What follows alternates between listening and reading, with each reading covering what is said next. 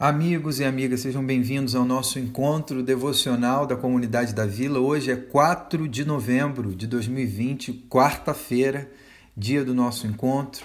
E nessa breve devocional de hoje, eu já tenho em mente no coração nosso encontro do próximo domingo, dia 8 de novembro, né? Quando eu vou pregar. E eu vou falar sobre o valor das promessas de Deus para nós. Como é importante a gente conhecer as promessas de Deus para nós e como é importante a gente confiar que Ele é fiel e poderoso para cumprir tudo o que Ele prometeu. Isso nos ajuda a encarar os dias mais difíceis. E hoje, portanto, eu quero ler um texto em Isaías que contém uma promessa de Deus para nós. Eu gostaria de, de a partir dessa leitura, pensar com vocês em três perguntas que a gente faz ao texto, três respostas que a gente pode obter a partir da leitura desse texto. Para quando essa promessa que a gente vai ler se aplica? Quem é que promete e o que está sendo prometido? Eu vou ler Isaías capítulo 43, apenas dois versículos, que dizem assim: Mas agora, ó Jacó, ouça o Senhor que o criou, ó Israel, Assim diz aquele que o formou: Não tema, pois eu o resgatei, eu o chamei pelo nome, você é meu. Quando passar por águas profundas, estarei a seu lado.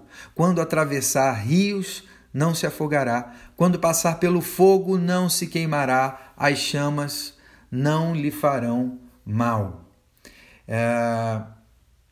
Para quando essa promessa é feita? Ela se aplica as nossas vidas agora. Mas mais do que isso, o texto indica algo que não deve nos assustar. Inevitavelmente, esse tempo, esse dia chega, o dia de passar por águas profundas, de atravessar rios, de encarar o fogo. Quem ainda não experimentou isso na vida? Né? Todos nós percebemos isso. Os dias de enfrentamentos, nós temos passado por isso nas mais diversas é, áreas da vida. A promessa é feita para esses momentos, a promessa que nós acabamos de ler, para quando sentimos a pressão dos dias mais difíceis. Você tem sentido isso? Nestes momentos, a minha, a minha reação imediata e natural é ter medo. Eu creio que você também experimente isso. Não faria sentido Deus nos dizer não temas se essa não fosse a nossa reação natural diante da pressão. Não é, né, a gente não está falando aqui do medo infantil de quarto escuro, é o medo que tira o sono, quando a gente se vê sem saída, sem respostas. A, é, a propósito, eu vou falar sobre isso no domingo, te convido a, a, a estar tá junto com a gente no nosso encontro de domingo. O medo que nos assombra, né? o medo é, de não saber o que será do nosso presente, muito menos do nosso futuro. Pois bem, o antídoto contra o medo é a fé. Fé é confiança na fidelidade de Deus, Deus que nos faz promessas, a promessa de que somos dele e ele nos guarda. Quanto mais eu confio nesse que afirma que eu sou dele e não ando perdido pela vida, mais o medo se afasta. E a gente pode experimentar isso na prática. O texto diz: Chamei-te pelo teu nome, tu és meu. Assim diz o nosso Deus, para mim e para você. Isso é maravilhoso, sabe por quê? Se somos propriedade de Deus, propriedade do Pai, isso significa que as causas que nos assustam, os problemas que nos afetam negativamente são causas e problemas de Deus. São ah, coisas que Ele toma para resolver, que Ele encara por nós.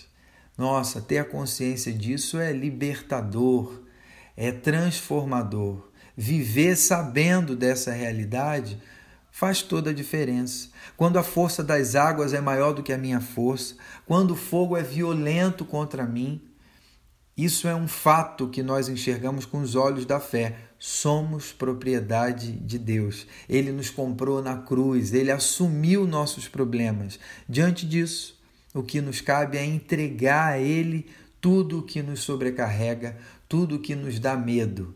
Fazemos isso em confiança na promessa que diz: Não tema, pois eu o resgatei, eu o chamei pelo nome, você é meu. Quero terminar hoje fazendo uma oração junto com você a partir dessa promessa de Deus para nós. Senhor, muito obrigado porque somos propriedade tua. Em Cristo Jesus, somos feitos teus filhos. E, como teus filhos, podemos confiar no Pai que tu és, que assume nossas brigas, nossas lutas, que nos diz: não temam, não tenham medo, eu estou presente, eu estou com vocês, eu tenho promessas que garantem que vocês vão chegar do outro lado do rio, do outro lado dessa jornada da vida. Senhor, ajuda-nos a confiar nisso, ajuda-nos a enxergarmos excelência em Ti para vivermos uma vida de tranquilidade, mesmo no meio da dificuldade, mesmo no meio da tempestade. Muito obrigado pela tua palavra, muito obrigado pela paz que ela pode nos trazer, a paz que excede a todo entendimento, que a gente experimente isso a cada dia que seja essa a realidade da minha vida e da vida de cada um dos meus irmãos. Nós oramos em nome de Jesus. Amém.